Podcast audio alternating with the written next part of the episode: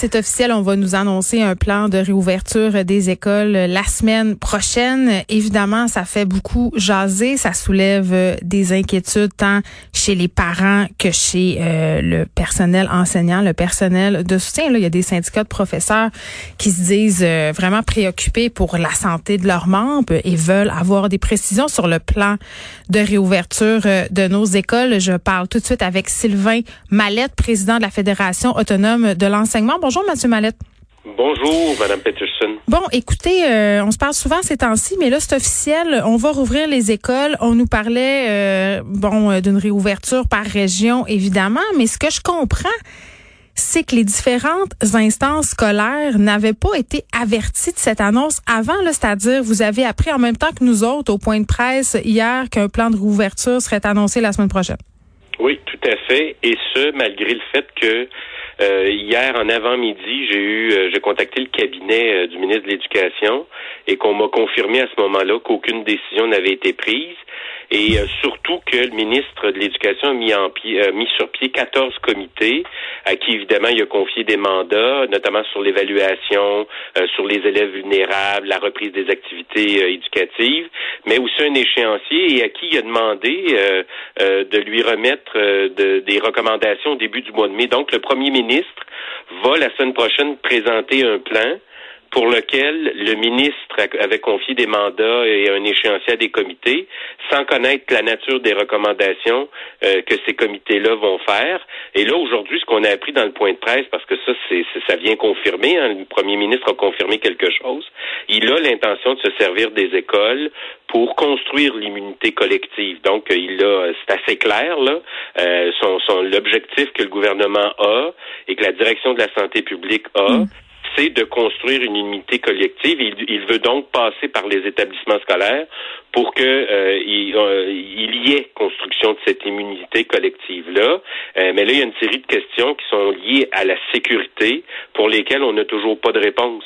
mais là, oui, c'est ça. L'idée, c'est pas de l'idée, je, veux le préciser, hein, l'idée, c'est pas de s'opposer à la réouverture des écoles. On le sait qu'elles doivent réouvrir les écoles. Là. Elles sont pas fermées pour l'éternité. Cependant, il y a des questions euh, essentielles auxquelles le gouvernement doit répondre et on n'a pas été consulté.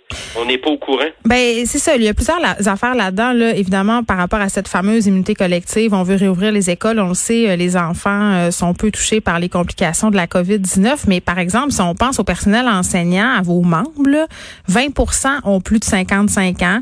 Il y en a là-dedans qui ont des problèmes de santé. Il y en a qui sont immunodéprimés. Il y a des enseignants, qui, des enseignantes euh, qui vivent avec des personnes âgées. Il y a des enseignantes enceintes. Donc, euh, ça sera pas simple parce que oui, il y a la question des enfants, mais il y a après ça, il y a la question de avec qui ces enfants-là sont en contact. Fait que c'est, ben, euh, tout à fait, parce qu'on le sait que les enfants sont moins. c'est pas vrai hein, qu'il n'y a pas d'enfants qui, qui, qui, qui, on le voit dans certains pays. Il y a des enfants qui attrapent la COVID et qui vont développer le virus. Il y en a même qui vont en mourir, mais mm.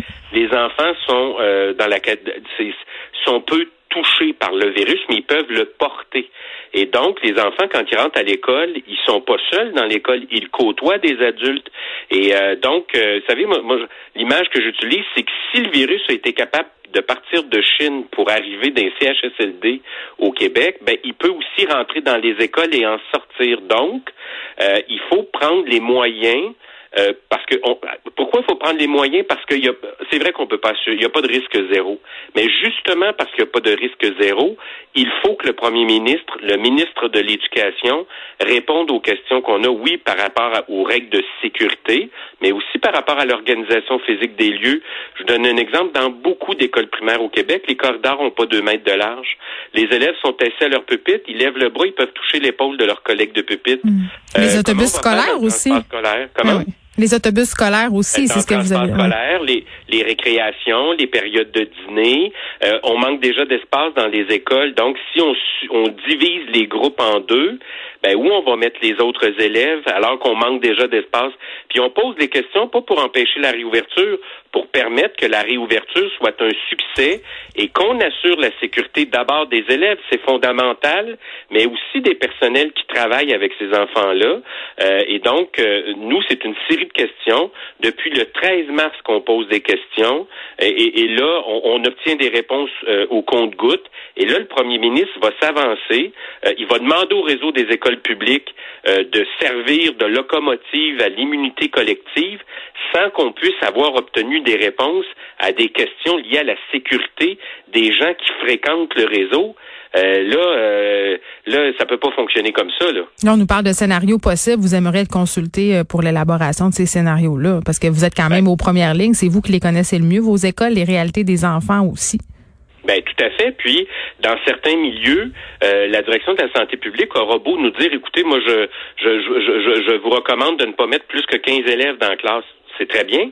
mais, dans certains milieux, mais c'est ça, puis dans certains milieux, même 15, si la direction respecte le 15, ça peut pas fonctionner parce que c'est un ancien local sans fenêtre qui avait été utilisé par manque d'espace.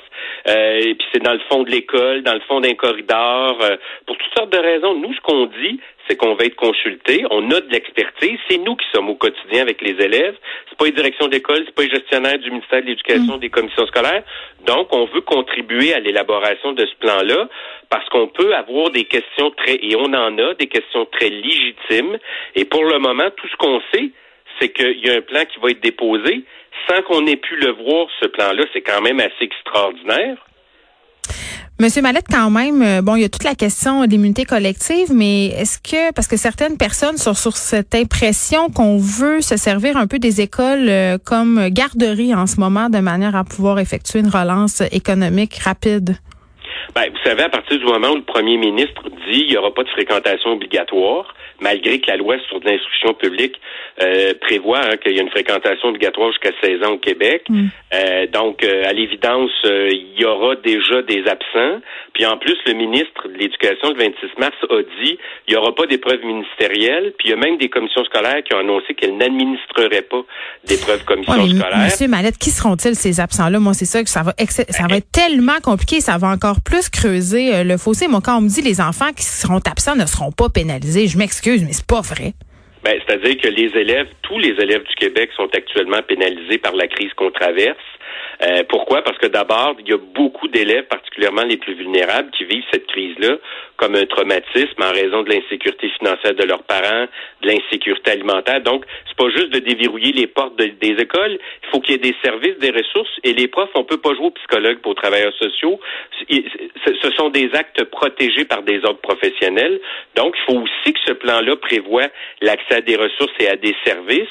Et euh, ça aussi, ça fait partie de notre demande. Qu'est-ce qu'on veut nous demander de faire? Puis je le répète, c'est pas pour nous opposer à la réouverture des écoles. Mm-hmm. On sait qu'elles vont devoir rouvrir elles peuvent pas être fermées éternellement, mais il faut qu'on sache aussi ce qu'on va nous demander de faire, parce que s'il manque déjà la moitié de mon groupe, et que mon groupe est déjà euh, coupé de moitié, qu'est-ce que je fais avec les élèves, alors que le ministre a aussi annoncé que les notes pour 2019-2020, le bulletin va être mm. constitué des résultats qui ont été obtenus entre le début de l'année puis le 13 mars, moment où les écoles ont été fermées. Déjà des élèves qui étaient à la fesse. Ouais, c'est ça. Ben, on fait quoi avec les élèves qui, qui seront dans les classes? donc, c'est des questions qui peuvent paraître euh, anecdotiques, simplistes, mais dans la réalité d'un prof, dans la réalité d'un élève, il faut être capable de leur répondre. Puis la pire des choses qui pourraient arriver, c'est qu'on ouvre pour être obligé de fermer trois semaines après, parce qu'on se rend compte que l'école cette école-là ou ces écoles-là sont devenues des incubateurs à virus.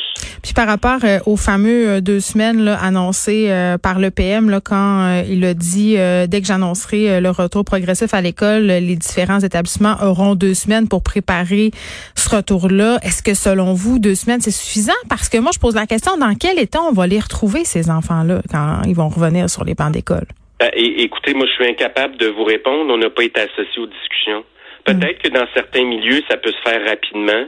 Dans d'autres milieux, ça peut être plus compliqué. Je pense, par exemple, au milieu euh, où on, accueille beaucoup d'enfants issus de l'immigration dont les parents parlent pas le français. Euh, il, y a, toute une, il y a, un contact à établir avec ces familles-là. donc l'état dans lequel on peut retrouver certains bâtiments aussi. donc moi je suis incapable de vous répondre, sinon que ben, peut-être que ça peut être plus vite dans des milieux puis plus long dans d'autres. Mais comme on ne sait pas de quoi est fait le plan.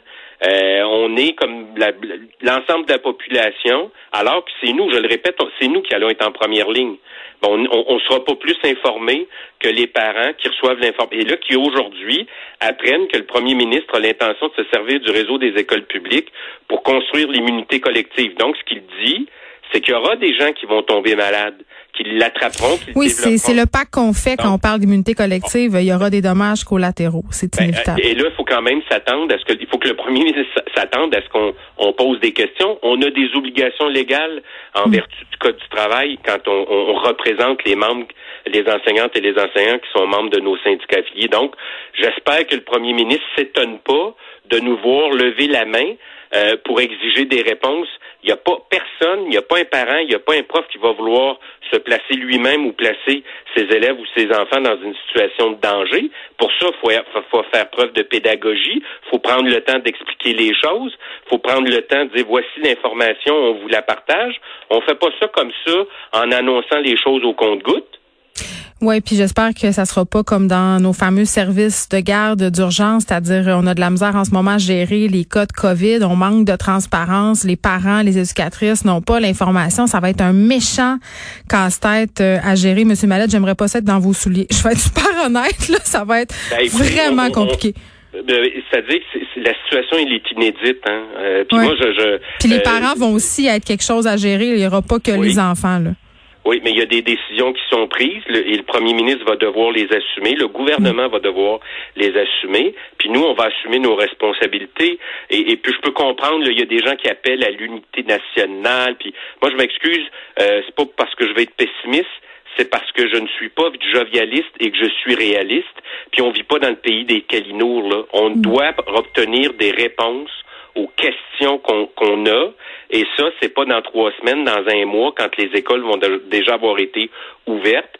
Toute la question de la sécurité, quelles sont les règles, elles doivent être appliquées et respectées. Et si ce n'est pas le cas, c'est quoi les mécanismes auxquels on aura accès pour faire valoir euh, le fait que des règles de sécurité sont pas respectées? Parce que ça va être ça le quotidien là, des profs. Euh, et, donc, c'est important qu'ensemble, le premier ministre, en, en, reconnaissant notre expertise, puisse nous consulter pour qu'on lui dise, oui, ça, ça a de l'allure, ça, peut-être que vous pourriez le faire autrement, ça marcherait mieux. Mais encore faut-il qu'il ait la décence de nous en parler. Très bien, Sylvain Mallette, président de la Fédération autonome de l'enseignement. Merci de nous avoir parlé. Mais quand même, je trouve que M. Mallette a raison. À un moment donné, il faudrait peut-être arrêter le jovialisme et dire que ça va bien aller. Oui, ça va bien aller dans une certaine mesure, mais il va avoir une petite passe rough, mes amis. De 13 à 15. Les effrontés.